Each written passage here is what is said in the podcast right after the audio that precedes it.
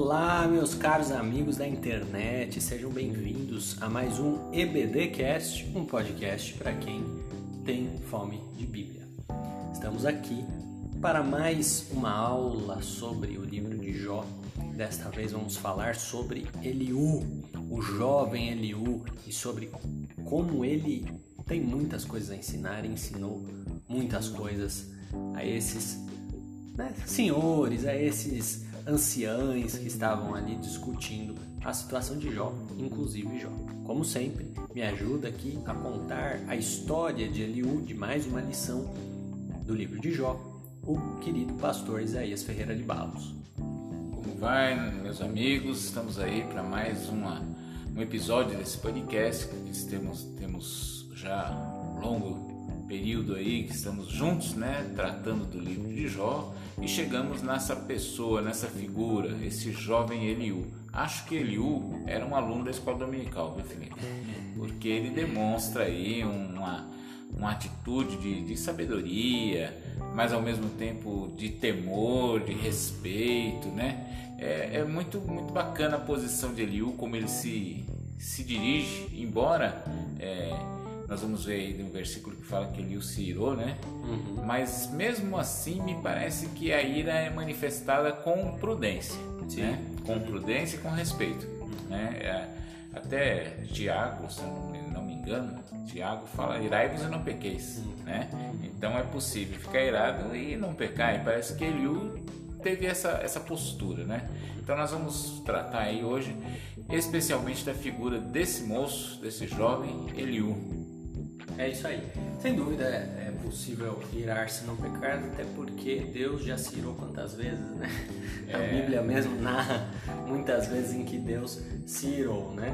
E aqui podemos dizer que Eliú estava embebido da santa ira, né? Exato. Né? De, uma, de uma ira direcionada à correção. Nós vamos ver tudo isso lá no segundo bloco, uh, sobre como Eliú tinha boas intenções, ele estava ali para sacrificar ninguém a iniciativa dele era realmente ajudar e, enfim, nós vamos ver é, que essa fúria dele, na verdade, era uma, uma, energia, né? Um, uma iniciativa é, acalorada de transmitir o que ele tinha para transmitir ali para aquelas pessoas. Vamos é. lá então para o primeiro bloco? Vamos lá, e até de uma certa forma a reação natural do jovem. Natural, essa, essa, essa, esse ímpeto né? O jovem, ele é, ele tem aquele ímpeto na hora de defender as suas suas posições, suas ideias, né? E Eliú não é diferente. É isso aí. Vamos lá então? Vamos lá.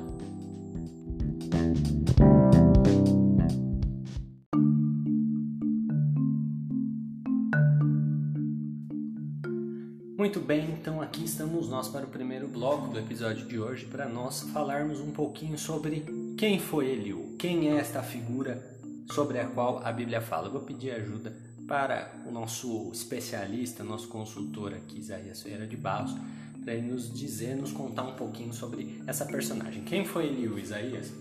Eliú, esse moço, né, que a Bíblia o apresenta de uma forma até completa, né, a gente estava falando sobre isso, dos, da apresentação que se faz dos, dos amigos de Jó, da apresentação que se faz da pessoa de Jó, aí agora Eliú é apresentado, né? em Jó capítulo 32, o versículo 2.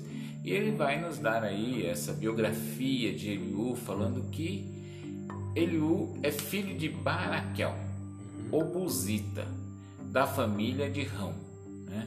Então, é, esse ser Buzita vem da terra de Bus. Né? Então, a gente tem aí uma apresentação bem, bem detalhada de quem Eliú é filho, né? Não é comum isso no livro de Jó, né? Não os é, outros, exatamente. Mesmo tanto Jó, né, como os, os, três amigos lá, eles não têm apresentações assim com, com filiação, né?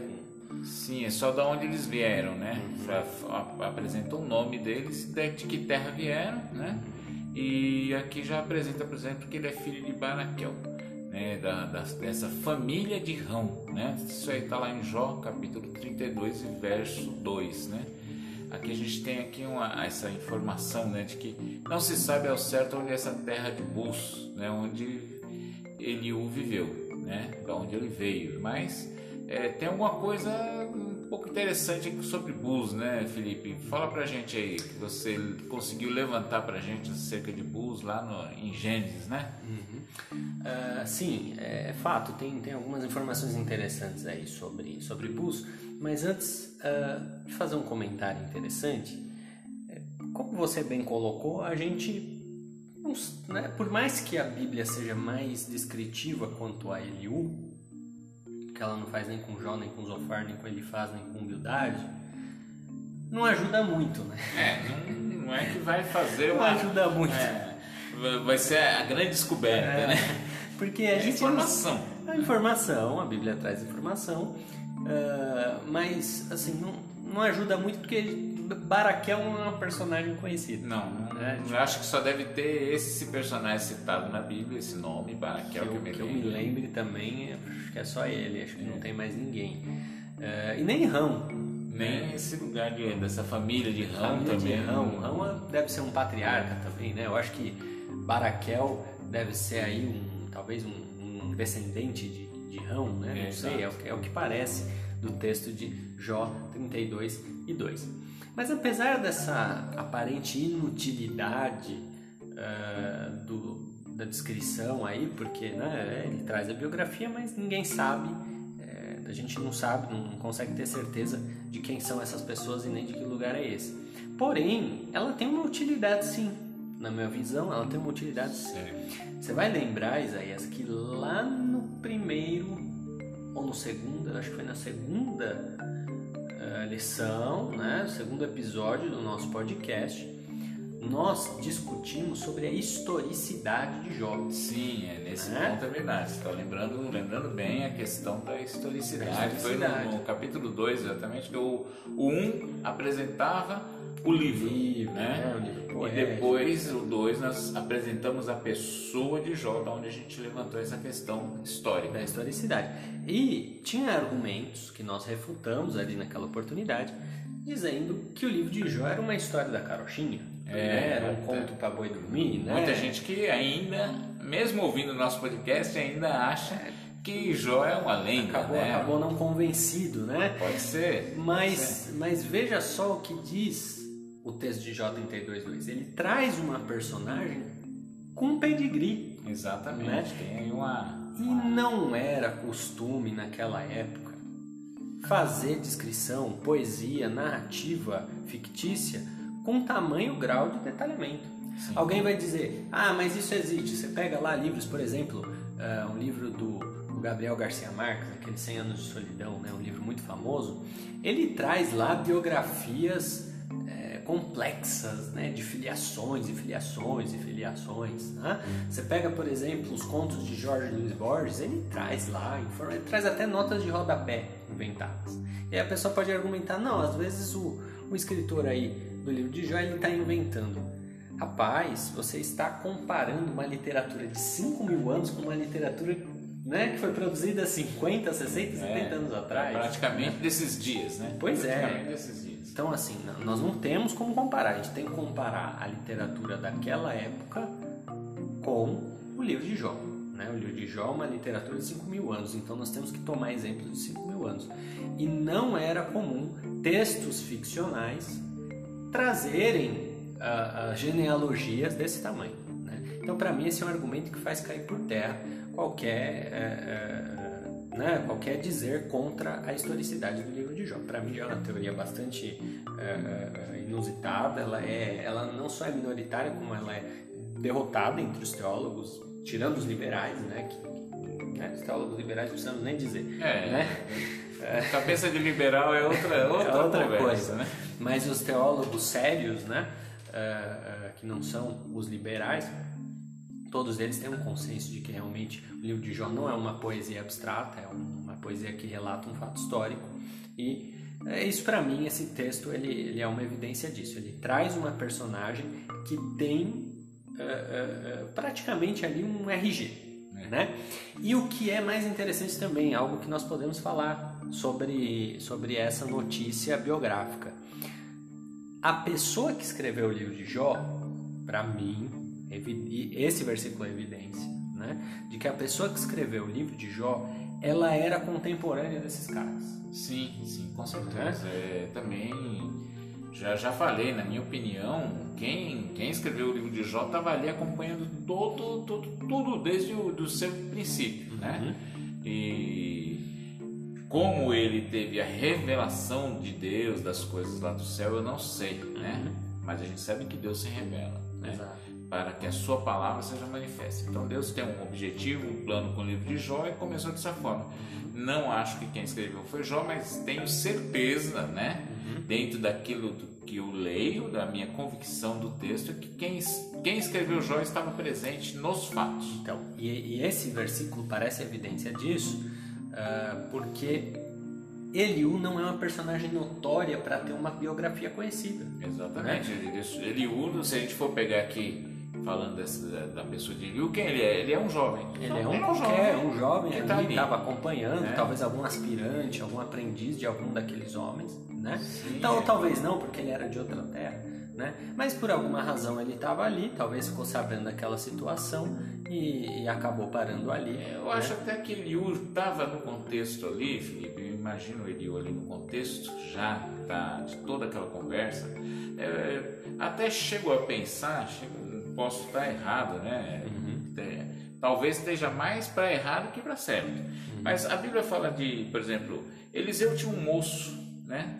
Elias tinha um moço que era Eliseu, e depois Eliseu teve um moço sim, que era Geazi, e assim com homens importantes, né? Uhum. É, será que Eliu era um moço de Jó? Pode ser. Só a apresentação dele, porque a apresentação dele diz quem o seu nome, de quem ele era filho e de que família ele vinha mas não diz que ele veio daquele, por exemplo, da terra de Bus agora, uhum. né? Como foi o caso dos amigos de Jó. Uhum. Os amigos de Jó são apresentados saindo de sua terra uhum. e vindo ter com Jó na terra de Uz.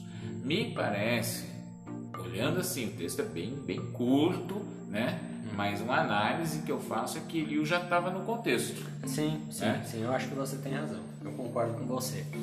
E, bem, mas voltando à questão aí de que Eliú era uma pessoa desconhecida, é ainda, né? Isso, a gente não, não é uma pessoa evidente, não é ninguém notório.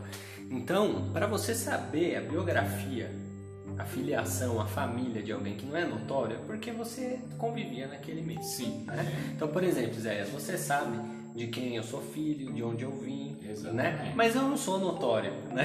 Eu não sou famoso. A minha maior notoriedade é ser o hoster junto com o Isaías do EBDcast. Pois né? estamos aí. Né? Essa é a nossa maior fazendo, fazendo o trabalho do Senhor, de graças resto, a Deus, né? né? Temos aqui o, o, o, Felipe, aqui um servo do Senhor, né? um advogado, tem aí a sua profissão, exerce ela com, com bastante êxito, né?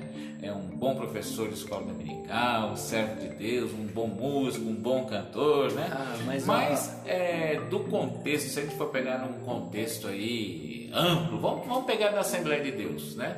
Muita gente não sabe quem é o Sabe, eu vou, né? vou te falar, eu tenho menos fama que ex-BBB, né? Ninguém sabe quem eu sou. Mas... Mas se tiver que fazer a apresentação de Felipe, eu vou conseguir apresentá-lo. Isso, né? e se alguém. Assim, ó, é o Felipe, filho do pastor, da irmã e tal. E, e Morava ali no lugar e tal. Então faço a apresentação dele. Então o escritor fez uma apresentação. Pois é, e se alguém daqui 500 anos encontrar um texto escrito assim. Ah, Luiz, né? E aí chegou Luiz Felipe, filho da fulana de tal, que morava num lugar tal, que veio de não sei onde. E aquela pessoa vai falar assim: caramba, quem será que escreveu esse texto? Né?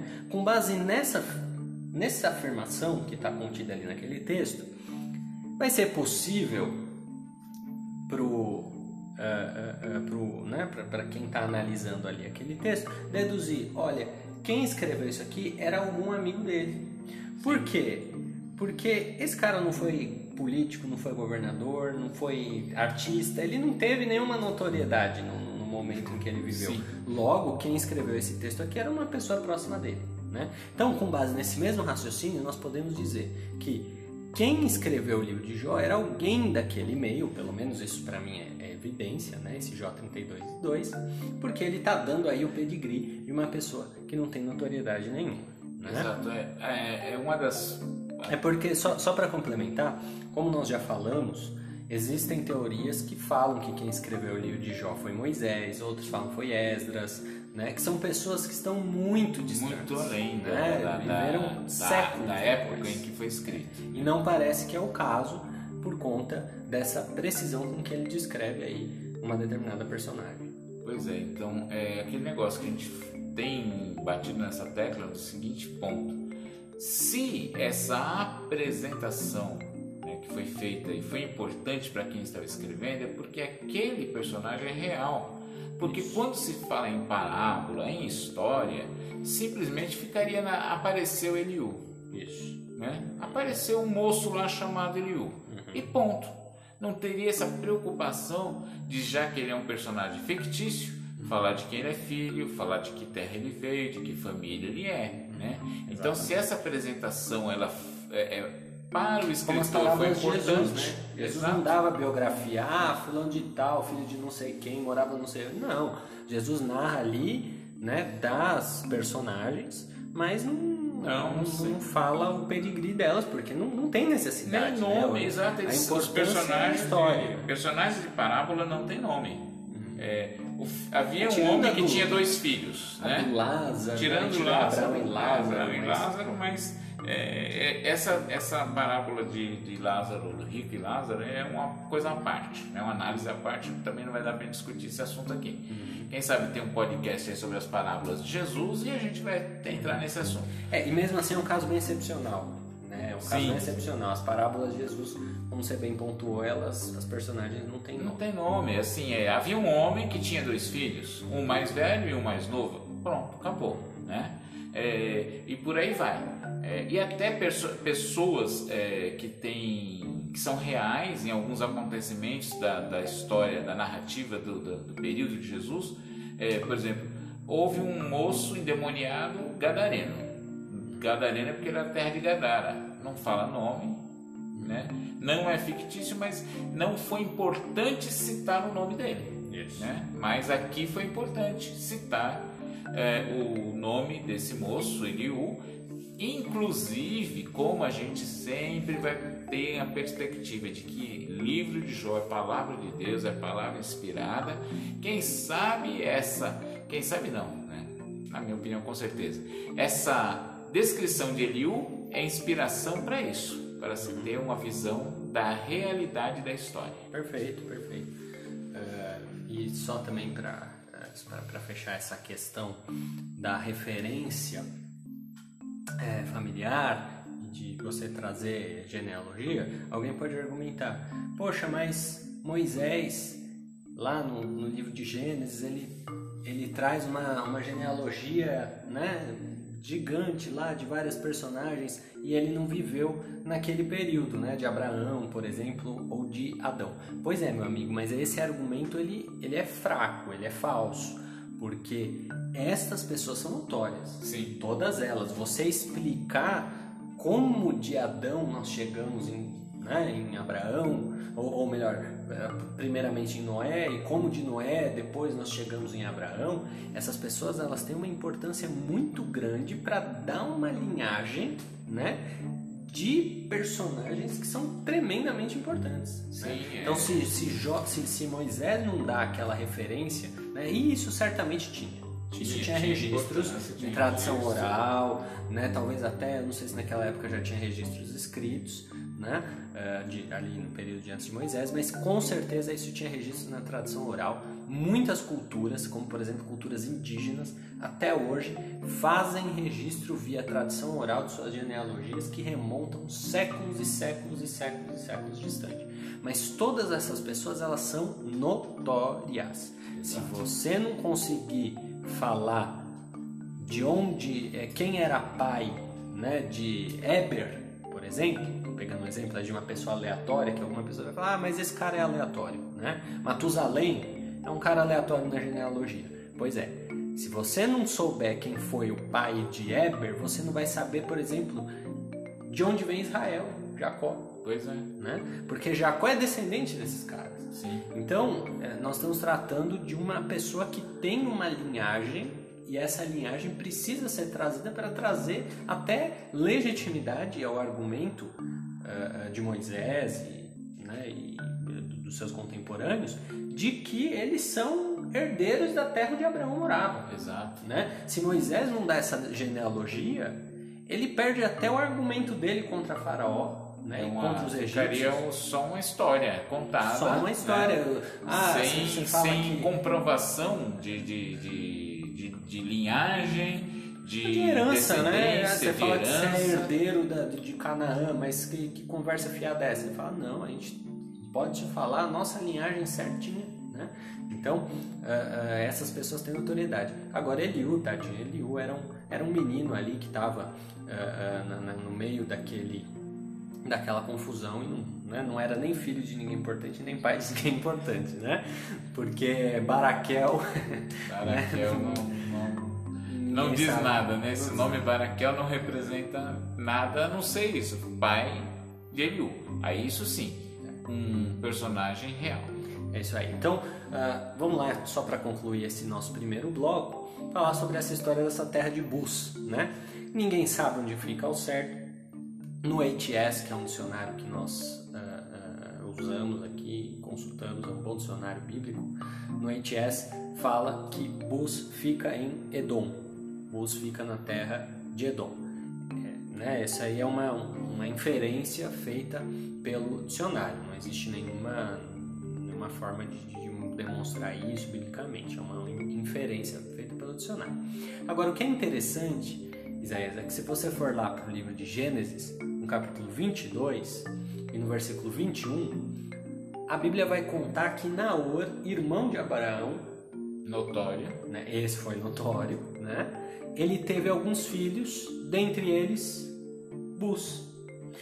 Ou seja, talvez Eliú venha né, da terra, do clã, da tribo, do feudo, governado, né, fundado por esse Bus. E o que é mais interessante, Bus era irmão de Us.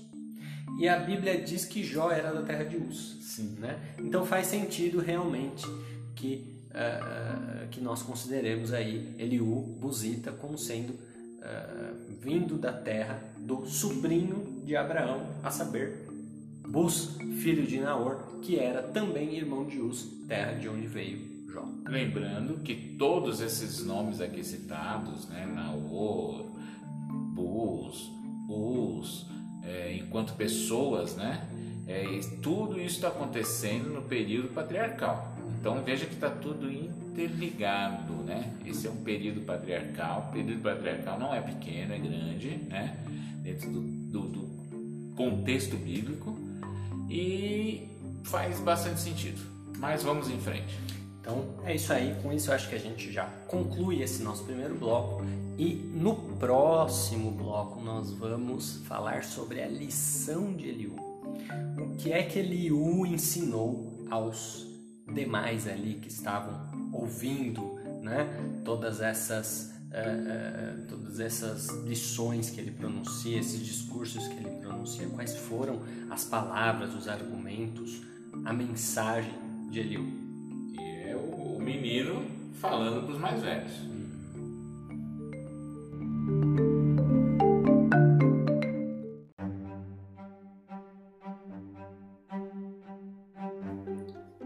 Bem, Isaías, então vamos lá para o nosso segundo bloco em que nós vamos falar um pouquinho sobre a mensagem de Eliú. Né? Eu separei aqui oito pontos para a gente resumir. É, Eliú é um falastrão, né? ele fala coisas boas, né? ele fala verdades, com bastante ênfase, mas ele fala verdades. Só que ele fala bastante. Né? Ele vai do capítulo 32 até o 37. Sim, que é extenso, né? Extenso. Bem extenso. São seis capítulos e são, né, a gente estava até aqui fazendo as contas. é, acho que depois de Jó ele é o que mais fala. É interessante que ele não tem interrupção, né? Ninguém interrompe ele. Nem Jó, nem os amigos de Jó. Baixaram a cabeça e ficaram ouvindo o que ele tinha para falar. Ninguém fala mais nada depois de Eliú, só Deus. Depois É. só Deus que vem aí com a sua. E Jó responde humildemente, né? Humildemente. cheio de humildade, ele responde a Deus e algumas vezes quando Deus o, in- o replica, né? né? Porque senão também ele ia ficar caladinho. Ele, ele fala, "Ó, põe minha mão na boca, né? É, no momento em que ele diz, põe a minha mão na boca. Ah, mas, bem, então Eliú traz aí uma mensagem muito edificante.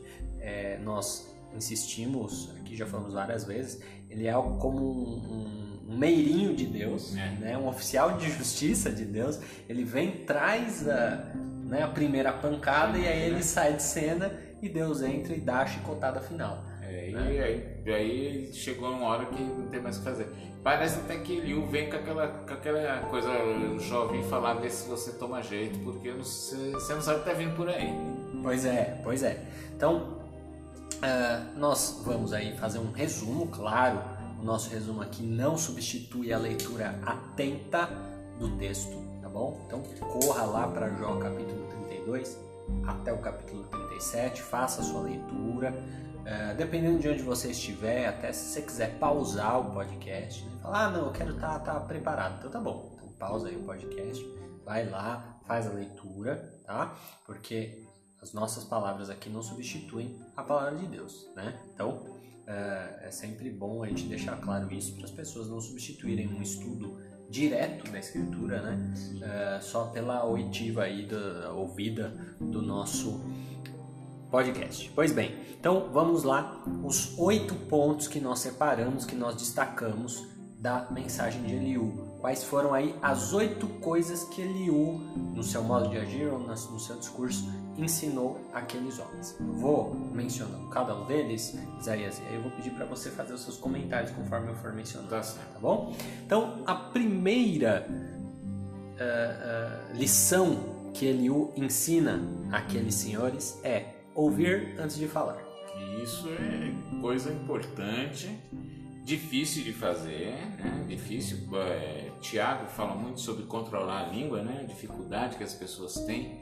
É, mas ouvir é, é, muito importante. E Eliú ele faz isso, pelo que já falamos aí. Ao que me parece, Eliú está desde o início ouvindo a conversa. Sim. Né? Ele está ali ouvindo atentamente, ele fala isso, que ele ouviu atentamente tudo que foi falado. E no decorrer do que nós vamos falar, você vai ver que ele ouviu atentamente mesmo, né? E quando você fizer a sua leitura, aí que você vai conferir e falar, não, olha, o menino realmente acompanhou tudo ponto a ponto, né?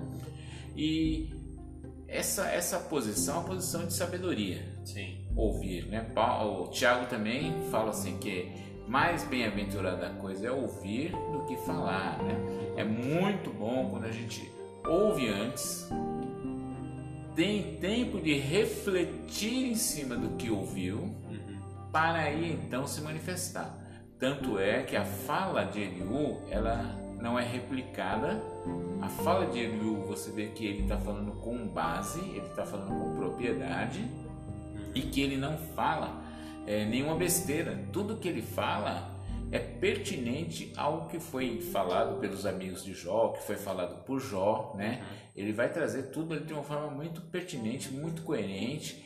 E já falamos aqui, ele, ele fala com ímpeto, ele fala veementemente, né? Mas nada do que ele fala é besteira. E isso, na minha opinião, vem também pela essa questão. Ele ouviu primeiro, depois ele foi falar. Chegou um momento que ele falou: agora eu vou falar, agora eu preciso falar. Né? Então eu vejo desse ponto. Como diz aquele ditado, né?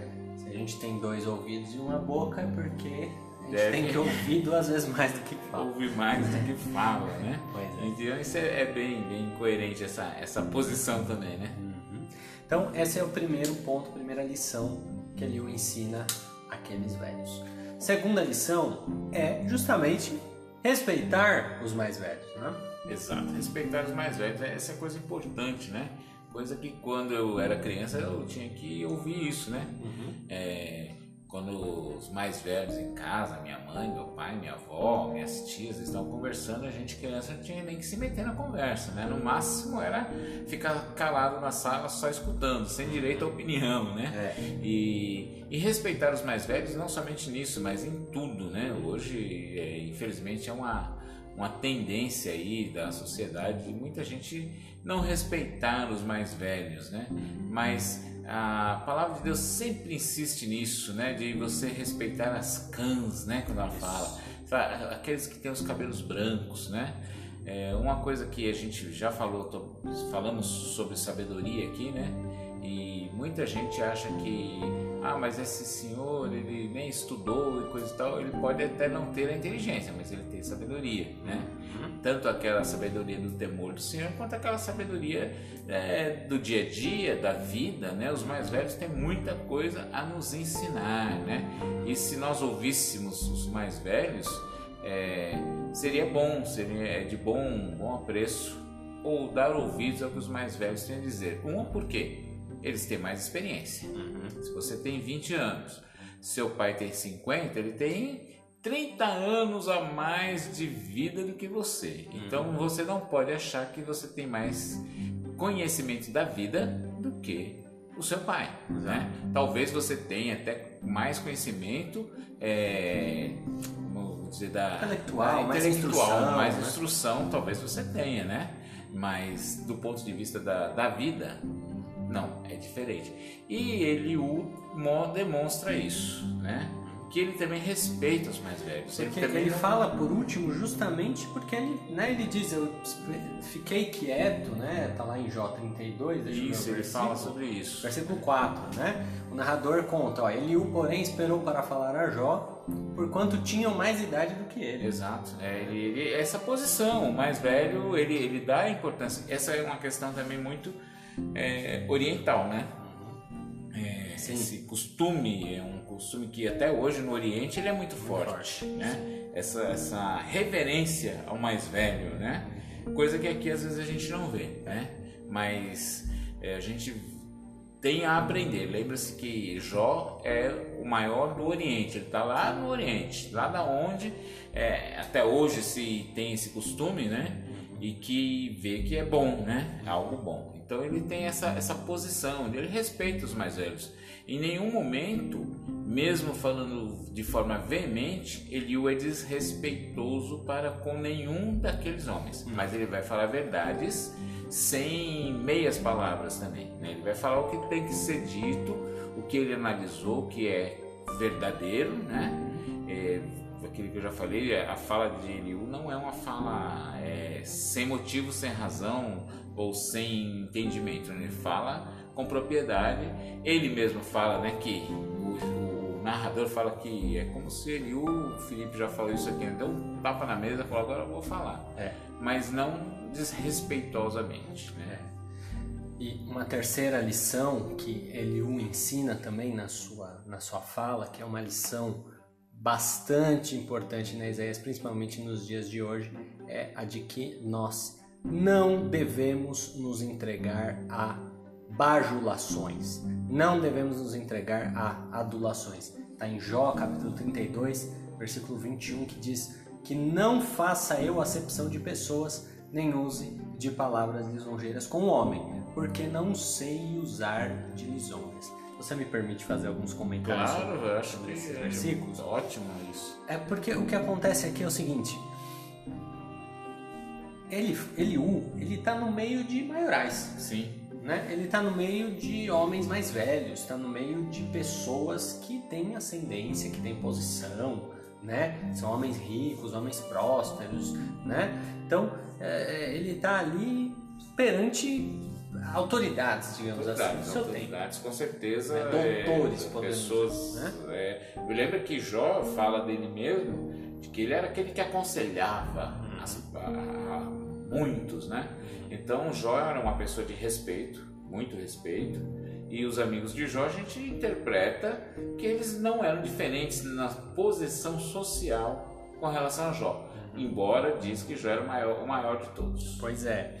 Então, o que, que acontece? Eliú podia falar o seguinte: olha, eu estou no meio aqui desses, desses maiorais, né? Desses coronéis. Então, eu vou uma puxadinha no saco é, deles. Vou, vou ganhar um ponto aqui, é, né? É, vou fazer aqui a minha, minha, minha bajulação, vou dar uma puxada de saco. E aí, quem sabe eu não vou me aproximando, é. não vou conseguindo chegar. Tipo ali. o jogador de futebol que chama o técnico de professor para ver se ganha posição. É. Pois é, tem, tem isso também, tem isso também. Mas Eliú fala, não, eu vou fazer a escolha certa, né? Entre a verdade e a posição, nós devemos ficar com a verdade. E Eliú escolhe falar a verdade. Ele fala: olha, vocês podem até não gostar do que eu vou falar para vocês, mas eu vou descer a lenha mesmo, porque eu tenho muitas coisas para falar que vocês têm que ouvir. E eu vou falar aquilo que é certo. Não quero saber se vocês vão gostar, se vocês vão torcer nariz, se vocês vão né, enrolar o bigode, se eu vou perder ponto, se eu vou me queimar. Não tem essa história? É, é. Não, não fala isso não, rapaz. Você vai se queimar com ele. Eliú mandou isso tudo às favas e falou: o que me importa é falar a verdade, é mostrar para essas pessoas onde está o erro delas.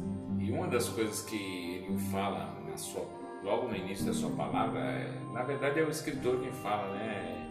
Que Eliú, a, a posição de Eliú, e que ele, quando ele vem na fala dele, é porque Jó se justificava mais a si do que a Deus. Ele falou: não, aí passou do limite, uhum. né? não, não é possível que eu vou continuar ouvindo Jó se justificando mais a si mesmo do que a Deus. Então agora eu preciso falar. E ele fala, já vamos insistir, veementemente, mas com toda a propriedade, né? Mas ele fala o que tem que ser falado, que aqueles homens mais velhos precisavam ouvir. Lembra é aí que nós já discutimos as falas de Elifaz, as falas de Bildade, as falas de Zofar e as respostas de Jó.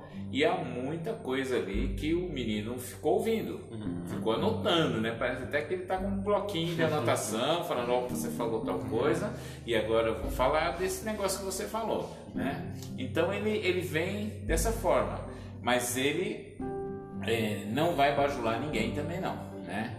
não vai, ele não Lição vai importante para os dias de hoje, né? né?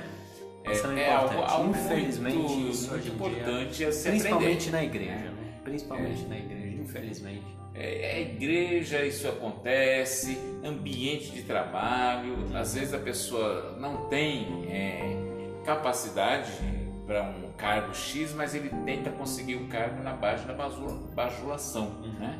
O que vai ficar mais mais é, evidente lá para frente que não tinha capacidade e vai ser uma decepção, vai ser um problema, né? Então é, é ruim, veja bem, jovem, você que é mais novo ou que é mais velho, né? Tanto faz. É uma coisa ruim é você tentar né, conquistar alguém com bajulação. E quando vierem os bajuladores também, faça o seguinte: se você conseguiu isso, o Senhor te deu uma condição, hoje você é um pastor, é um diretor de uma empresa, é um gerente de uma loja, até uma posição de destaque. Quando os bajuladores vierem, dá um chega para lá neles. É dá um chega para lá, porque pessoas bajuladoras não inspiram confiança alguma. É isso mesmo. Né? Vamos aprender com, com, com ele faz. Oh, desculpa, ele faz no Eliú. Vamos aprender com Eliú. Né? Eliú, ele mostra que bajular não é um bom negócio. É isso aí. Bem, quarto ponto aqui da fala de Eliú, que vai ensinar a esses mais velhos. Esse é um dos pontos centrais, talvez o ponto central da fala de Eliú, a saber, e aqui eu estou citando uma fala dele mesmo que está em 33 e 12. É o bloquinho dele. 12. É o bloquinho dele. Ele fala assim, ó. Maior é Deus do que o homem. Essa é talvez, né, Isaías, uma das principais lições dessa fala gigante de Eliú de seis capítulos. Se você é, acha que essa é uma, uma conclusão óbvia, né? Ah, maior é Deus do que o homem, né?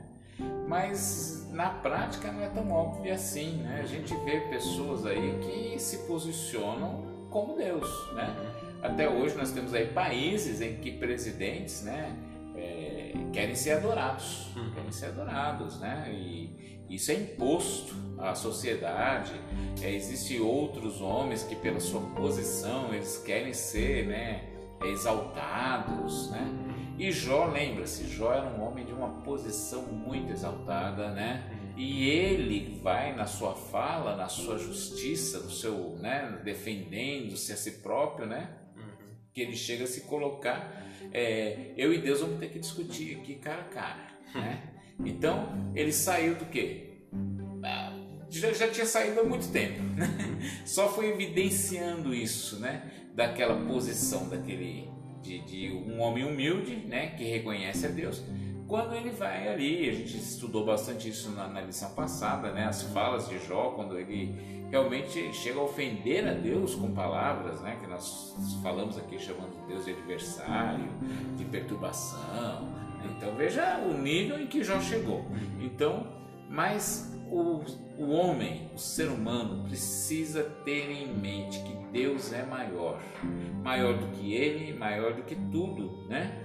É, é, não existe um ser humano na face da Terra, nunca existiu e nem existirá, que é alguém que possa se comparar com a pessoa de Deus. Né? Uhum. Então, é, Deus é maior e é maior em tudo. Em tudo, Deus é maior do que o homem, Felipe. É isso aí. Vamos lá então para os cinco pontos. Quinto ponto. Mas é só. Sim, nós, claro. nós não lemos o versículo, né? De ah, é verdade. Jó 33 e 12 é onde está essa afirmação, né? Isso. Que ele, se pecares e efetu... É, na, se na verdade, são 35, efetuarás. 35, 6. Né? Ah, isso é 35, 6. Está aqui. Se pecares, que efetuarás contra ele? Se as tuas transgressões se multiplicarem, que lhe farás? Se fores justo, que lhes darás? Ou o que receberá ele da tua mão? Então, as ações do homem, Felipe, elas podem afetar a Deus? De maneira alguma. O que Eliú está falando aqui, basicamente, é o seguinte: olha, Jó, você, perto de Deus, você é um insignificante. É. Você não está em posição para falar da forma como você está falando, porque você é uma formiguinha perto da grandeza de Deus, né? Então, se você estiver estorvando Deus e ele quiser esmagar você com o dedo, como a gente faz com as formigas, que como você vai impedir? Isso. Né? E de outro, de, de, outro giro também, se você quiser ganhar ele na barganha, né? Ah, agora eu vou atrair ele para mim, né? Vou dar um presente para O que é que a gente pode dar para Deus para vincular ele? Pois né? O que é que a formiguinha vai trazer para um, um ser humano, por exemplo, nessa é. comparação? Né? Um, um, grão de açúcar? É. O que é um grão de açúcar para o homem? Né? E, e aí, esse ponto também, filho, me lembra uma questão né? quando ele fala aqui, ó, se você pecar, o que, que você vai fazer contra Deus? Aqueles crentes que, ai, Deus não me, dá, não me abençoa, Deus não me dá tal coisa, Deus não faz isso para mim, faz... também vou deixar de ir na igreja, também não vou mais é. ser crente. A partir de hoje eu sou mais crente porque Deus não me deu mais, não, me deu o que eu queria, né? O famoso crente isso, moleque. Né? É, o que isso moleque. afeta Deus? É. Que isso vai você deixar de servir ao Senhor, porque Ele não te deu uma bênção X ou Y que você tanto queria, o que isso vai afetar ao Senhor, né? É, é coisa de menino birrento, né? E não afeta Deus em nada. Assim como você não pode bajular a Deus, né? Com presentes, né? É, o salmista, embora o enfoque é outro, ele diz: O que darei ao Senhor pelos benefícios que me tem feito? Uhum o que, que o homem pode apresentar para Deus, né? O que a gente faz e o Senhor se agrada, e o Senhor nos, nos recompensa e nos abençoa, é Ele, é da grandeza dele, é do amor dele, é da bondade dele, né? Não que você mereça, né? É o que você, ah, eu, eu tenho um jeito aqui, Felipe, mágico de conquistar o, o, o carinho de Deus. Hum, não. Não, isso não existe, né? E o amor que Deus tem por você tem pelo seu vizinho, tem pelo seu primo, pelo seu parente, pelo seu é amigo. Até daquelas pessoas que você não gosta, Deus também ama elas igualzinho ama você. É isso mesmo. Bem, então vamos lá para o quinto ponto da lição dada por Eliú aí a esses senhores, né? Que é o seguinte: a finalidade da fala dele, né? A finalidade da fala dele, que é ajudar. Sim. Eliú, ele tá com boas intenções. E aí ele tá provando um ponto para todos.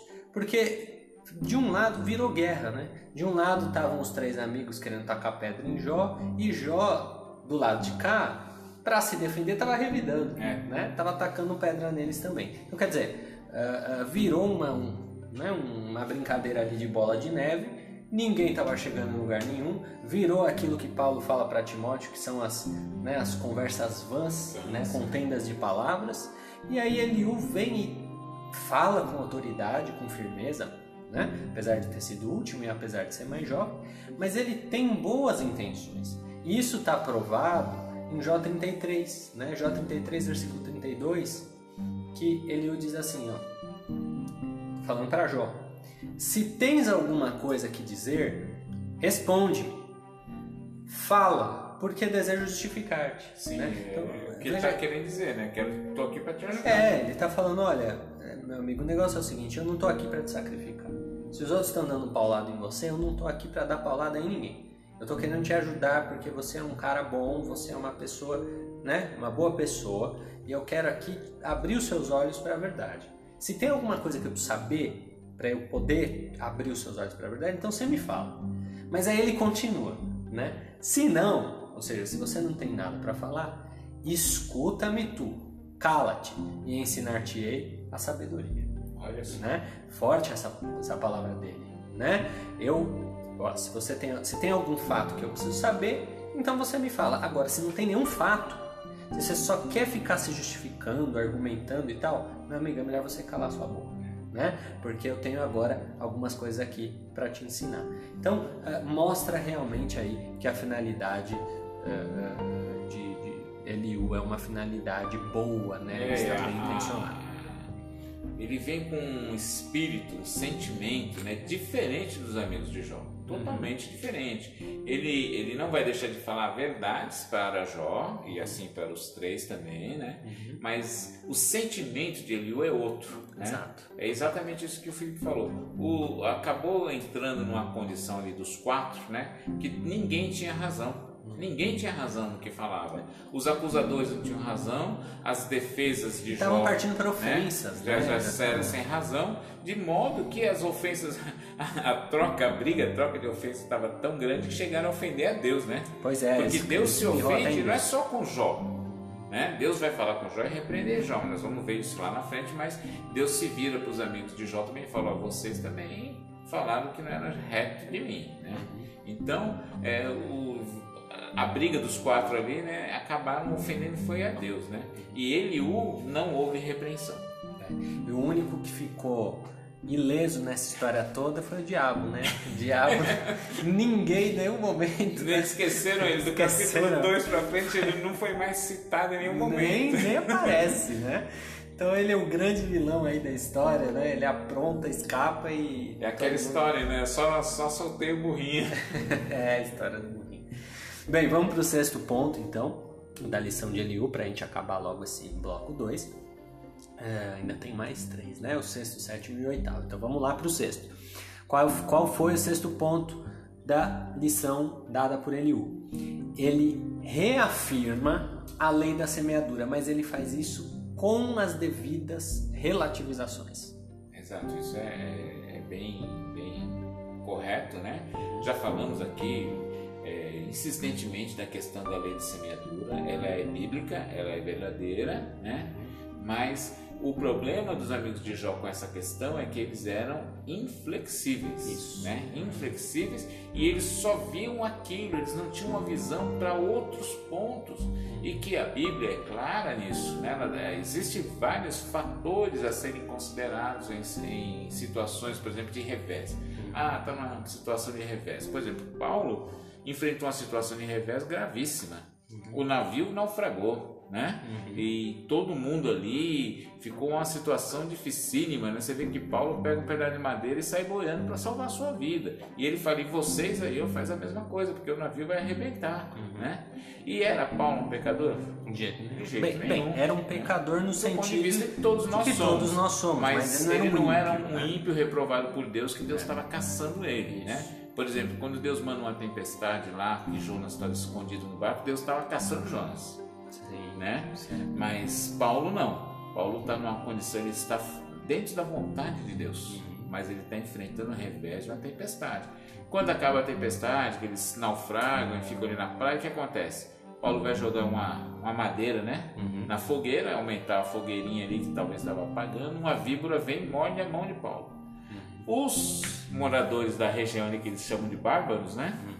Eles falam logo assim, ó, tá vendo esse homem a justiça não deixa ele viver. Ele escapou do naufrágio, agora a víbora pegou ele. E Paulo chacoalha a, a cobra lá no fogo e fica vivo e eles falam que eles ficaram esperando ele inchar e cair morto, né? Mas quando eles viram que não aconteceu isso, eles reconheceram esse homem É o contrário, né? Contrário, né? Filme aí, Deus era é pra com ter ele, morrido, né? mas salvaram ele do naufrágio e agora então. salvaram ele da E o picada. revés, todo esse revés, tudo isso que Paulo passou, né? Uhum. é, não tem nada a ver com lei de semeadura. Exatamente. Então essa há uma flexibilidade, né? E assim quando o ímpio prospera, né? O salmista lá no Salmo 3, se eu não me- 73, se eu não me engano, é Asaf, ele se incomoda com a prosperidade do ímpio, não é isso que ele fala? Ele falou, fiquei cego quando eu vi o ímpio prosperar e eu aqui sofrendo, padecendo. E essa prosperidade do ímpio não tinha nada a ver com lei de semeadura. Então há flexibilidade, há vários pontos a se analisar. E quando ele o traz essa questão, ele o traz dentro de uma, uma razão da, da- da- do, do agir de Deus, do mover de Deus. Né? Ele traz isso corretamente, ele traz a visão correta da lei da semeadura. Muito bem. Vamos lá então para o penúltimo ponto da fala de Eliú. Qual foi este ponto? Qual foi este tópico aí que Eliú ensinou os ah, ah, né, Jó e seus amigos? Foi o seguinte: que nós não devemos tentar nos justificar perante Deus, porque Deus nunca erra. Aí, meus amigos, aqui vamos voltar um ponto logo acima, né? Que Deus é maior que o homem. Sendo Deus maior do que o homem, Deus não erra, né? É, existe, às vezes, a pessoa achar, ah, mas tal coisa, será que Deus não está vendo? Aí acaba nessa mesma questão de Jó, né? É, Deus, Deus está vendo, Deus está acompanhando, mas Ele não, não erra. Deus não, não, não não troca a- as mãos pelos pés, Deus não coloca é, o carro na frente dos bois, né? Não existe nenhum momento, nenhum ponto do texto bíblico que você vai achar, ai, Deus errou nisso aqui, né? Não, não errou. E se ele faz alguma coisa que contraria a nossa lógica, é porque a nossa lógica está errada. Exato. Né? É, Paulo, eu gosto muito daquela, dessa passagem que Paulo fala, né? Que a loucura de Deus é mais sábia que os homens. Né? Então, às vezes, a pessoa pode analisar uma situação e não, não é possível que Deus está permitindo que isso aconteça. Não, mas Deus tem um motivo, tem uma razão, ele tem um propósito, ele tem um objetivo né? de, de- das coisas.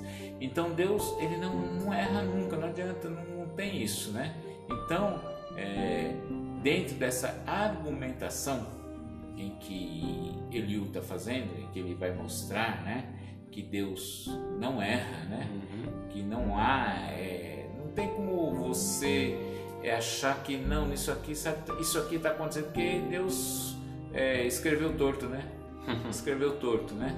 Tem, tem aquele ditado que diz que Deus escreve certo por linhas tortas, né? É? Mas eu acho que Deus escreve certo mesmo, né? Sem, sem, sem estar torto, né? Exatamente. O escrever de Deus, quando Deus escreve a sua história, a minha história, né?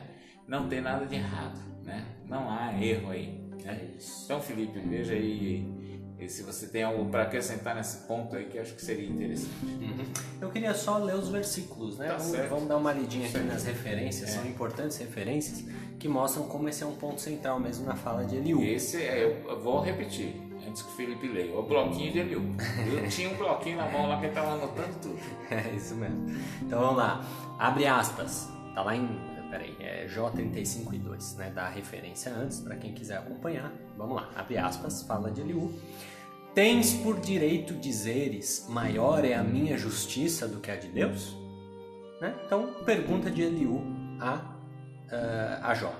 E ele continua, lá em Jó 35, versículos 13 a 15. Certo é que Deus não virá a vaidade, nem atentará para ela o Todo-Poderoso. E quanto ao que disseste que o não verás, juízo há perante ele. Por isso espera nele.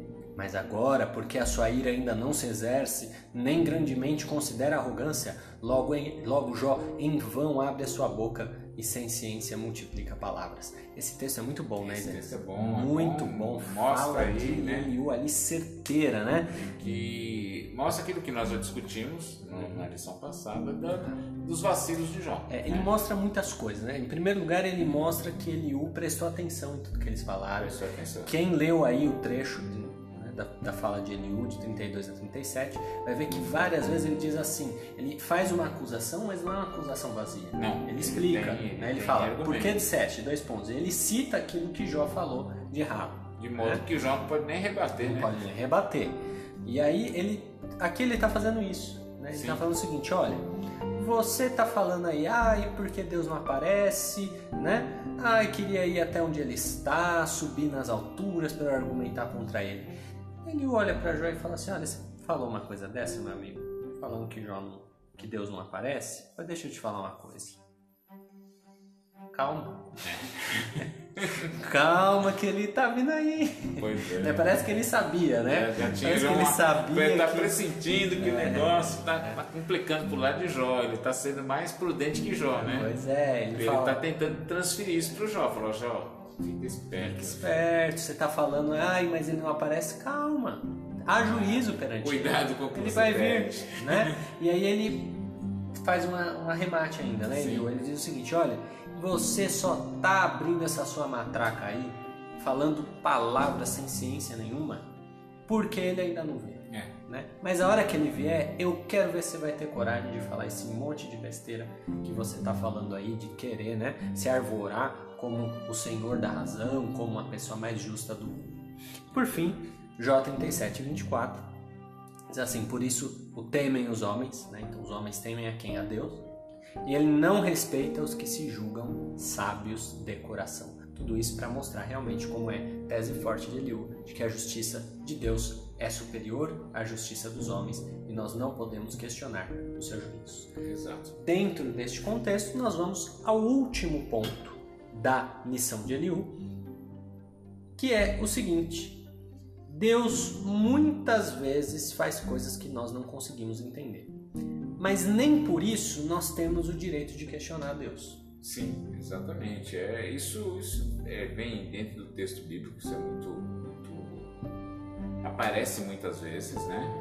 E Eliú, ele vai trazer isso aí, ele vai é, trazer o, que nós estávamos conversando aqui um pouquinho sobre esse capítulo 37, principalmente, né? É, até uma citação que não é minha, né? A citação é do, do professor Adalto Lourenço, né? Uhum. Quando ele fala assim que Deus tem dois livros.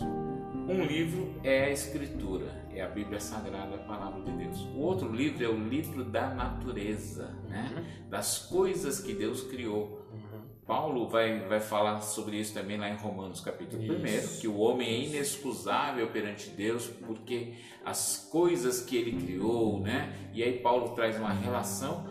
Eliú vai fazer isso no capítulo 37, falando para Jó, rapaz, você entende como é que a, a, a chuva se forma, como é que a neve a, a, se faz. Tem até umas frases né? poéticas, né? Como as roupas te aquecem, Isso, você consegue as roupas te aquecem né? e tal. Ele vai, ele vai falando da, das coisas da natureza e, e isso é, não, o homem não tem explicação para essas coisas, né?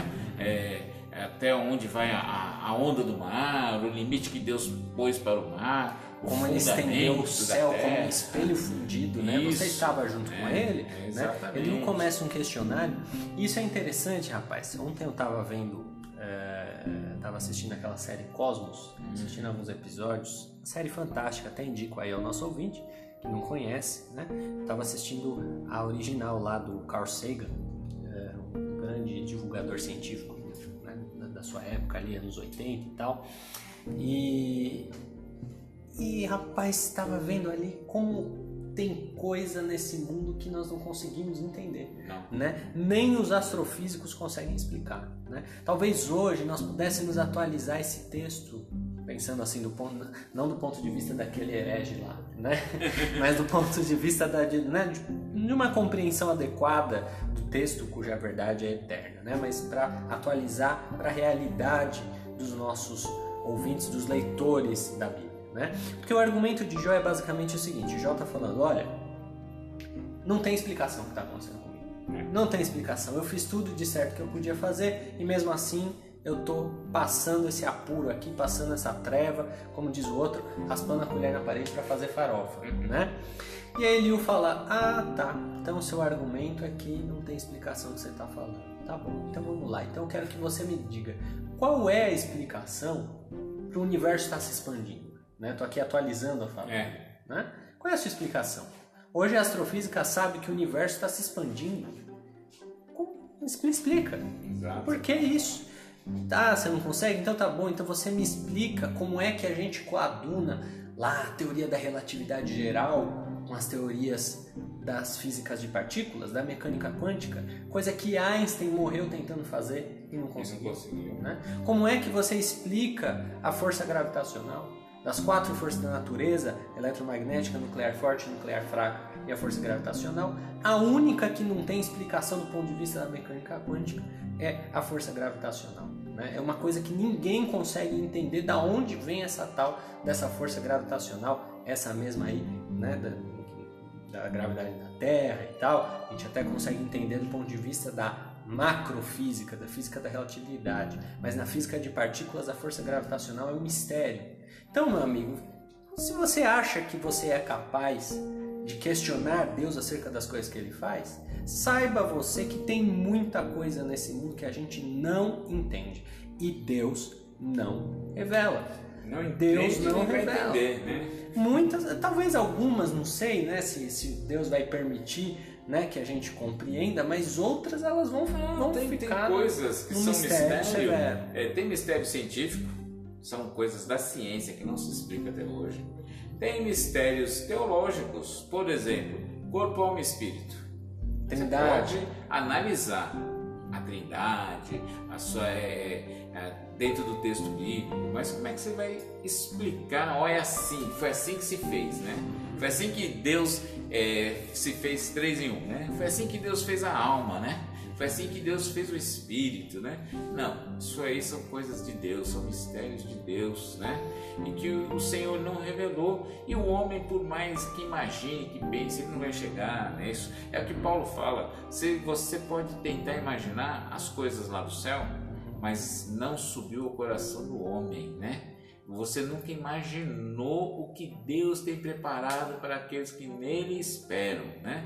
Então, essas maravilhas de Deus, essas coisas gloriosas, né? O, o, ser humano não consegue explicar e Deus também não vai explicar. Vou, já vou já resumir logo isso. Deus também não vai explicar. Ele não explicou para Lutero, ele não explicou para quem mais aí? é, vários, nós temos Jonathan. Para Mini, para Jonathan Edwards, né? Não explicou para John Hus, né? John Wesley. John Wesley, é, para Moody, né, para Calvino, que foi um homem aí que, que, que debulhou o texto bíblico, né? E muita coisa Calvino não explica não, né? Por quê? Porque se Deus não explicou para esses homens, profundos estudiosos da palavra, a vida deles foi estudar a palavra de Deus nos seus textos originais, foi escrever compêndios e compêndios teológicos, e eles não têm uma explicação, né? Você acha que eu e você vamos ter, Felipe? Para trazer para os nossos ouvintes. Né? Não, dá. Deus é muito grande. Deus é muito maravilhoso, né? Muito bem. Então, com isso, nós encerramos este nosso segundo bloco. Vamos então para o terceiro e último bloco deste podcast, em que falaremos sobre o poder dos jovens, quando os jovens são usados por Deus.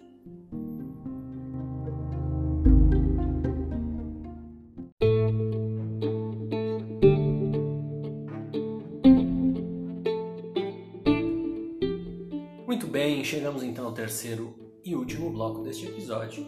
Nós vamos falar um pouquinho sobre os jovens. Quando Deus usa os jovens. Estamos aqui insistindo que desde o começo, né? Eliú era uma pessoa mais nova do que aqueles outros todos que estavam contendendo ali, Jó e os seus demais amigos. Mas mesmo assim, Deus usou esse moço, todo mundo ali falando punhado de besteiras, mas Eliú, o mais jovem dos quatro, dos cinco, né? Contando Jó, uh, é dos cinco, o mais jovem dos cinco, ele é aquele que é usado por Deus, apesar de ser cardíaco, apesar de ser sanguíneo, ele fala coisas muito verdadeiras entre os capítulos 32 e 37. E aí, com isso, né, Isaías, queria te fazer uma pergunta, pedir para você ter liberdade aí para falar um pouquinho para a gente acerca de uma seguinte, da, da minha questão aqui que eu vou, vou levantar para você.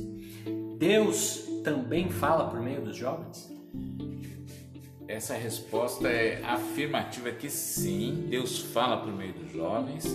É, e nós temos dentro do texto bíblico muitos jovens que Deus usou, muitos jovens que Deus vai é, levantar na sua obra e Ele vai usar esses jovens, seja de forma é, como rei, como profeta, como apóstolo, como né, discípulo e até jovens mais, né, até na fase ali de, de adolescência, né, pré-adolescência, vamos ver figuras dentro do texto bíblico que Deus levantou na sua juventude, né?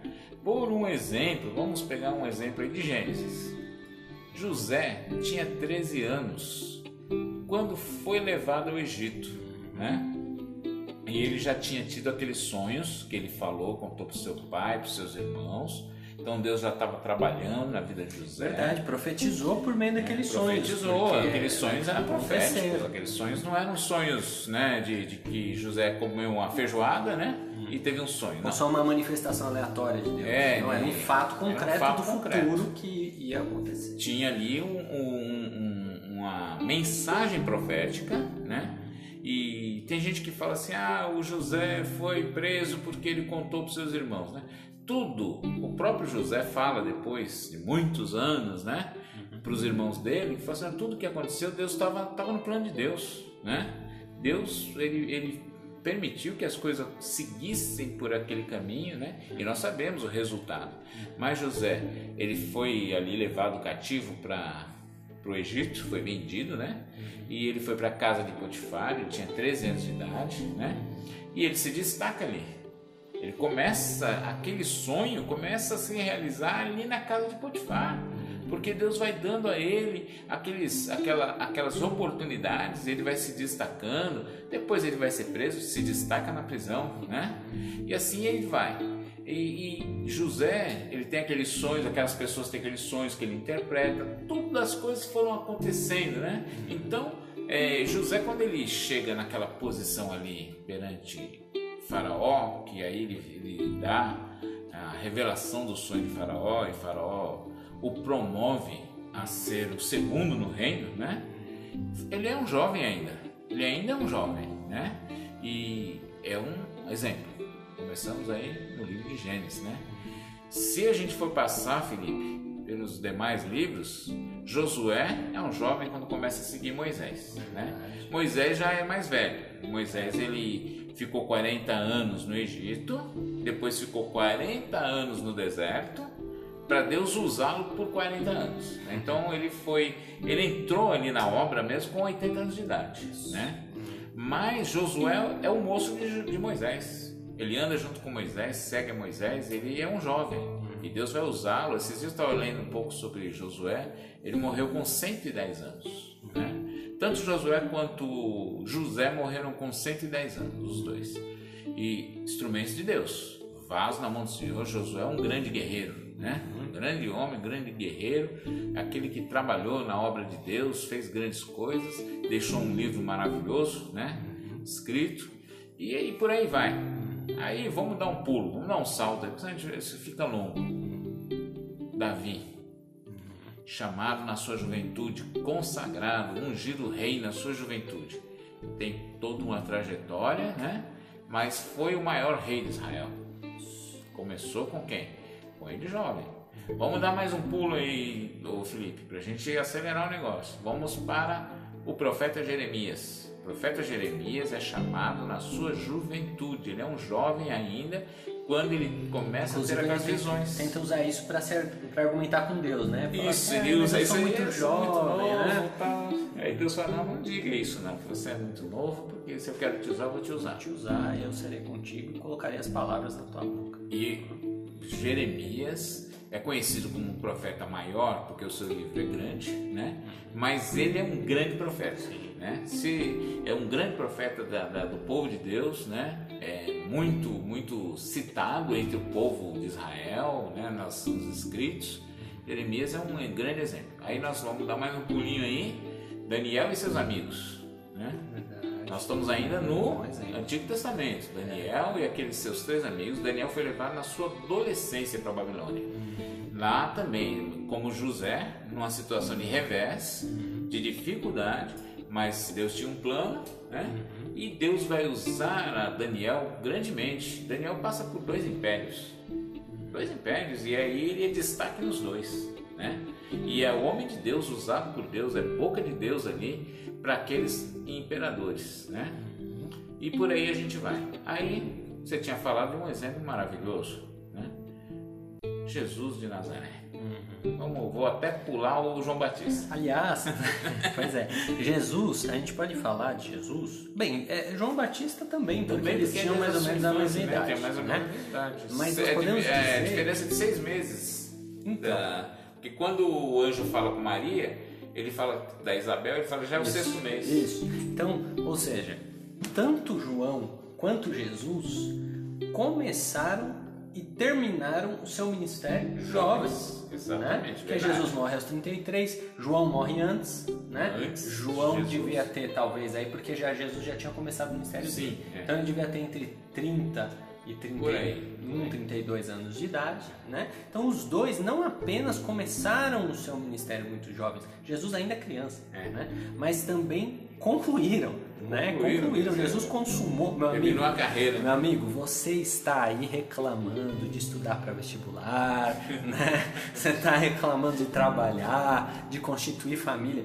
Filho, Jesus concluiu consumou o maior trabalho da história da existência, que foi o plano da salvação, aos 33 anos de idade. Né? Três anos o ministério dele teve. Em três anos, ele foi dos 30 assim, aos 33 ele. Que ele realmente né? se manifesta, né? É. É, 30, um pouco antes dos 30 anos aí. Uhum. É, mas é, é um ministério rápido, mas é o ministério. Sem esse ministério, a nossa história era outra. Pois é. Ele mudou a história de, da existência. da existência, exato. Não é só do ponto de vista espiritual, não. Ele mudou a história do mundo. Né? Tanto é que a partir da, do seu ministério é, é, antes de Cristo e depois de Cristo. Né? Literalmente, até do ponto de vista político, né? tudo, da geopolítica, tudo, da história. Tudo, a história. Ele mudou o calendário. Ele mudou, é, é. mudou tudo, né? Então, Jesus é um exemplo aí. Tem um exemplo bíblico que é João Evangelista, né? João, filho de Zebedeu, né? Ele é um jovem quando ele vai é chamado pelo Senhor na, na, na, na tradição, né? Na tradição, ele é o mais jovem dos discípulos. Ele e André são os dois discípulos mais jovens e foram grandemente usados pelo Senhor. E veja que João vai viver até 99, 100 anos de idade, né? Um, e Deus começou a usar na juventude. Eu costumo, é, você sabe, a gente trabalha com jovens aí há muitos anos, né? Muitos anos venho trabalhando na liderança de jovens dentro do setor de Vila Bertioga. E eu tenho o, o, o seguinte pensamento: quando Deus te chama na sua juventude, você aí, um jovem, né? É, independente se você nasceu na igreja ou não, porque mesmo que você nasceu na igreja, teve um momento que talvez você não consiga nem definir na sua vida. O jovem, eu falo isso do jovem que nasceu na igreja, é o momento que ele creu em Cristo para, para, para novo nascimento mesmo. Às vezes é algo que acontece, é, como a Bíblia fala que o novo nascimento é um mistério, você nem percebeu que você nasceu de novo. É com o passar do tempo que você vai reconhecer isso, né? Que você realmente nasceu de novo, creu em Cristo como Salvador, né? É, que é diferente de mim que vim fora da igreja. Eu, eu era, não era, nasci em família cristã, né? Cristã, assim, do ponto de vista de ser crente, é, evangélico, né? É, um momento eu criei em Cristo como meu Salvador e vim para, para a igreja, né? História é longa, não vou contar hoje não, né? Quem sabe um dia. Mas é, isso muda, é novo nascimento, é, é, o que Jesus ensinou, né, falando acerca do novo nascimento para, para é, Nicodemos. Né? Isso às vezes acontece e quando Deus chama o jovem, ele tem um ele tem um objetivo. Se ele te chamou na juventude, é que ele tem um plano para te usar mais, uhum. né? E foi o que aconteceu com João. Ele usou João até 100 anos de idade. Uhum. Diz a tradição que João tinha por volta de 17 anos quando foi chamado pelo Senhor. Então veja que ministério longo. Né? Se Jesus teve um ministério curto, de 3 anos, o ministério de João durou quantos anos aí? 87? 83 anos, né? É. Se ele tinha 17, 83 anos de ministério. É um ministério É respeitável. respeitável. E João tem muito testemunho, acho que nem né? Billy Graham. não. Chegou nesse É, ponto, será? A gente tem que fazer as contas, né? É. Faça as contas, ouvinte. Mande pra gente, tá? Dá uma gente. pesquisada aí. Mas- Eu sei que Billy Graham se também ele se converteu, ele não era de família.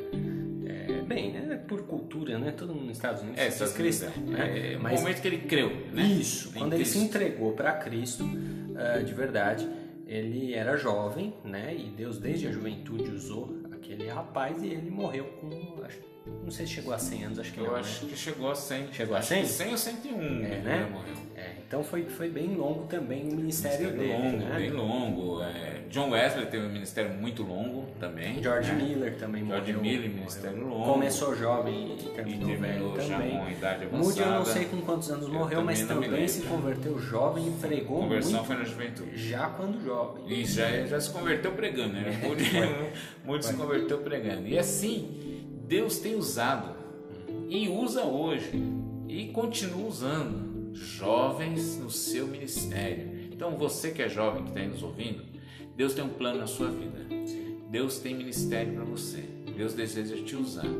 Como Deus vai usar cada um de nós, nós não sabemos. Aqui nós falamos de vários, vários jovens que foram usados de várias formas. Mas você citou aí, quando a gente estava falando aí, fazendo nosso, nossa pauta, de uma jovenzinha foi usada poderosamente por Deus. Né? Uma pré-adolescente praticamente, né? Sim. E ela estava lá na Síria, né? Isso, na Síria. Assistente do general Aman, né? É, servi, serviçal ali, Serviçal, né? Uma, né? empregada. Cativa até. Ela, É, ela sim, tava- sim. foi levada para lá cativa, né? Na Síria. E Deus usou aquela mocinha para falar pro general, né? Que havia sim jeito para cura da sua lepra. E a um cura testemunho estava no Senhor. E havia um profeta da parte do Senhor, que era Eliseu, né? Que tinha ali eh, eh, poder da parte de Deus para fazer aquele homem ser curado, né? E ela foi usada por Deus e Naamã, como nós conhecemos bem a história, foi curado da lepra. E aí esse ministério dessa menina, você fala, ah, mas ela só deu um conselho para Namã, Namã seguiu o conselho e foi. É verdade, mas até hoje nós estamos falando dela. Pois né? é. Pois é. Veja o, o como é o agir de Deus. Quão diferente a história talvez não teria sido se Naamã tivesse morrido de lepra, É. né? Que teria sido do, do reino da Síria E com né, a pregação de e- Naamã, a, a- pregação que vem correndo há séculos e séculos e séculos de igreja, não vou falar só da igreja, não vou nem falar do povo judeu, é, que pregam acerca da palavra de Deus e pregam sobre Naamã e os sete mergulhos, né? Naamã e sua lepra, e citam essa menina, quantas pessoas tiveram sua fé revigorada? Quantas não foram curadas? Quantas foram curadas, alcançaram vitória, né? foram edificadas, vieram num momento, ouviram essa palavra, a pessoa não crente ouviu essa palavra com a necessidade e através da pregação da vida de Naamã, hoje são servos do Senhor, hoje já estão lá na- na- no paraíso, descansando em Deus e tudo começou com essa menina, Pois é. né? E para nós eh, fecharmos, é, é até, até é difícil acrescentar alguma coisa. Isaías falou muito bem aí acerca disso e apenas quero fazer um, um- uma- dar um, um nó aqui final nessa, eh, nesse, nessas verdades todas que o Isaías falou, que é o seguinte: você que é jovem, que é adolescente, né? talvez criança, não sei se tem crianças que nos ouvem, né? quem sabe Quem sabe, né? né? Se tiver, manda mensagem aí, tá? Manda mensagem para nós, para nós sabermos, né? Mas a maioria do nosso público é de adolescentes e jovens, Sim. né? A maioria do nosso público. Com certeza. Então, deixa eu falar uma coisa aqui para vocês, tá?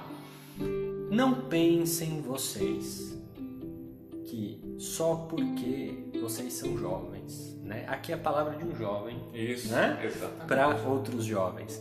Eu eh, tenho 26 anos, também estou aí nessa na categoria, né? Exato. Mas vou falar aqui para vocês uma experiência pessoal, algo que né? vem de ensinamento dos meus pais, da igreja que eu congrego, que é uma igreja muito saudável, onde eu sempre aprendi acerca disso. Não pensem vocês que a juventude, a adolescência é o momento de aproveitar. Tá? E por aproveitar, você sabe o que eu quero dizer, Sim. né, Isaías? E todo mundo que está me ouvindo também sabe. Né? É curtir, é fazer besteira, é embalada, é se embebedar, é curtir festa, é curtir mulher ou homem, né? Não sei aí é, se estamos conversando. Cada um na sua né? categoria. Cada um na sua categoria, né? Então, não pense que juventude é tempo de aproveitar isso. Não, não cometa esse erro. Juventude é tempo de se edificar. Exato. Se edificar, primeiramente em Deus, em segundo lugar, na vida. Na vida, é você ser alguém na vida. E nós não estamos falando ser alguém na vida, é você ser um, um doutor, né? É você ser um intelectual. Talvez isso também, né? Isso é, é muito bom. Se você puder buscar isso, um desejo, né? né? Se você puder buscar isso, muito legal, né? Mas hoje, em casa, nós conversávamos uh, eu né, e minha mãe conversávamos em casa sobre uma, uma senhora que é amiga nossa, trabalha com limpezas aí. Uma senhora que trabalha com limpeza. E é uma mulher de primeira, de primeira linha, uma serva de Deus, uma esposa exemplar, cuida da casa dela, olha, é, é arrimo de família, mais até que o marido dela, né? Cuida dos filhos e está conquistando, Deus está abençoando essa pessoa. Então, quando eu falo ser alguém, né, em você, é, é, em você edificar a sua vida material, é você ser útil para o mundo. Né? Você tem que começar a construir isso na sua adolescência na sua juventude. Né? Tem uma denominação, não vou mencionar aqui qual é, para não, não é por ética, mas tem uma determinada denominação que os jovens lá, eles pensam assim, eles não, não costumam se batizar jovens. Né? Com, com, aqui na Assembleia de Deus, a nossa nosso costume né? também não é uma coisa assim, não é uma regra, mas principalmente quem é de berço evangélico geralmente se batiza ali com 13, 14, 15 anos. Isso. Né? Mas nessa denominação aí que eu estou me referindo, os jovens lá eles não se batizam, nem na adolescência nem na juventude. Por quê? Porque eles querem ter tempo para curtir. Ah, né? Querem ter tempo para curtir pensa que batismo vai mudar o status da salvação deles, o que não vai, né? Esse é um assunto para um, um, outro episódio, quem um sabe um episódio, episódio alguns. Sabe, a gente está prometendo, um, né? Episódio alguns. Ou quem sabe a escola dominical. Escola dominical vamos, vamos aguardar uma, um trimestre acerca dessa questão, mas independentemente disso, batismo não muda status de salvação, tá? Nem o batismo nas águas, nem no Espírito Santo. Nenhum deles dizem respeito à salvação da alma. Salvação da alma é crer no Senhor Jesus Cristo como seu único e suficiente Salvador. Salvação vem pela fé e a fé pelo ouvir, né? E a fé, ela é dom de Deus, vem pela graça. Então, não tem a ver com salvação. O batismo tem a sua relevância, mas não tem a ver com salvação. Mas as pessoas acham que tem. E aí o que acontece? Elas falam assim: ah, não, não vou me batizar ainda, porque eu ainda quero aproveitar um pouco. Isso né? aí é estilo Constantino, né? Que segurou o batismo até quase morrer. Pois é, pois é. Né? Não faça isso. Não faça isso, meu amigo jovem. Saiba que Deus pode te usar. Pode não, Ele vai te usar. Na sua juventude. Ele, deseja, ele vai, ele né? quer fazer isso e ele vai fazer. Se você permitir isso, né? se você permitir, se você se entregar a Deus, para que Deus te use na sua mocidade, na sua juventude. Certamente Ele vai te usar, vai fazer grandes coisas por seu intermédio e vai te abençoar muito. Para concluir, uh, quero aqui mencionar uh, dois versículos, né? Que, um deles, inclusive, que minha mãe gosta muito. Um que Paulo, né, diz que nós, né, inclusive acho que é falando com Timóteo, ele fala assim que ele tem fugido das paixões da mocidade. Isso, né? Nós vemos esse texto também no Antigo Testamento. Né? E um outro texto, eu acho que está em Eclesiastes, se eu não me engano, que diz o seguinte: esse é um, um versículo que minha mãe gosta bastante. Ele diz assim: Lembra-te do Senhor. Eclesiastes 12. Eclesiastes 12, né? Lembra-te do Senhor nos tempos da tua mocidade, para que não venham os dias maus e diga: neles não tenho contentamento. Né? Então, meu amigo, quando você tem a oportunidade de buscar a Deus, como diz Isaías, buscar a Deus enquanto se pode achar, né? Se você buscar o Senhor ainda jovem, ainda moço, você vai construir uma prosperidade espiritual e material tão abundante na sua vida que quando você chegar lá na frente, na velhice, né, você vai olhar para trás e você vai falar assim: valeu a pena ter servido ao Senhor. Exato. Agora, se você escolher se relegar às paixões da mocidade, aí você vai chegar na sua velhice e aí você vai refletir e falar: que dias maus, né? É. Como estou velho, como eu estou aqui tudo que eu podia ter feito de bom, ter buscado a Deus, ter pregado o Evangelho, ter né, é, praticado virtudes e eu não fiz e agora eu estou aqui na minha velhice e eu não consigo mais correr atrás, tá? Então saiba que a juventude tá aí Eliú, né? O tema da lição de hoje é prova disso. Os jovens eles são usados por Deus e muitas vezes inclusive para abençoar, para salvar, para redarguir pessoas mais velhas. Né? Mas para isso você tem que se dedicar ao Senhor. Exato. Como o Felipe citou aí no versículo, dois versículos, né, que a irmã Lucinha gosta muito, e eu vou citar um também, Felipe. Que é um irmã Lucinha é minha mãe. É.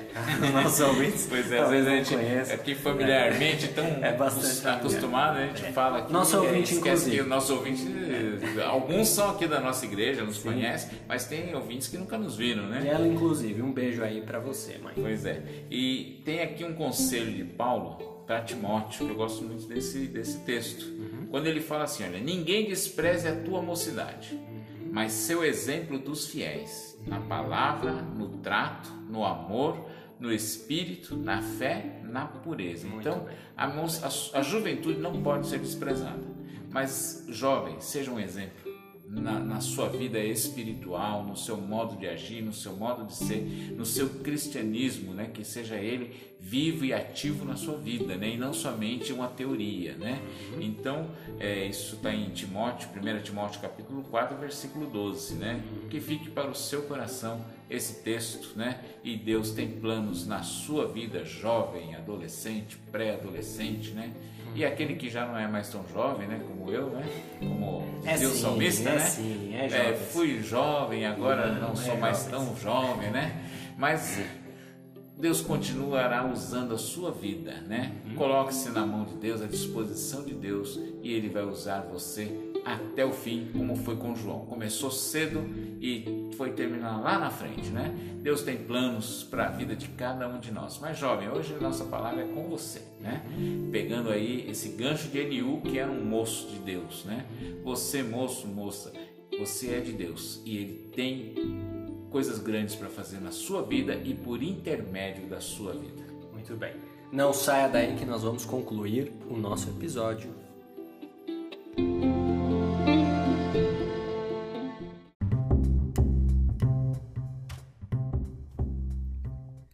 E é isso, pessoal. Então, com isso nós encerramos o episódio de hoje. Eu queria agradecer a você que nos honrou com a sua audiência. Para a gente é realmente muito legal ter a sua participação aqui conosco. Eu quero lembrar que se você tiver algum comentário, sugestão ou crítica para fazer, encaminhe aí para o DDD 11 987 340071, repetindo 11 987 34 0071.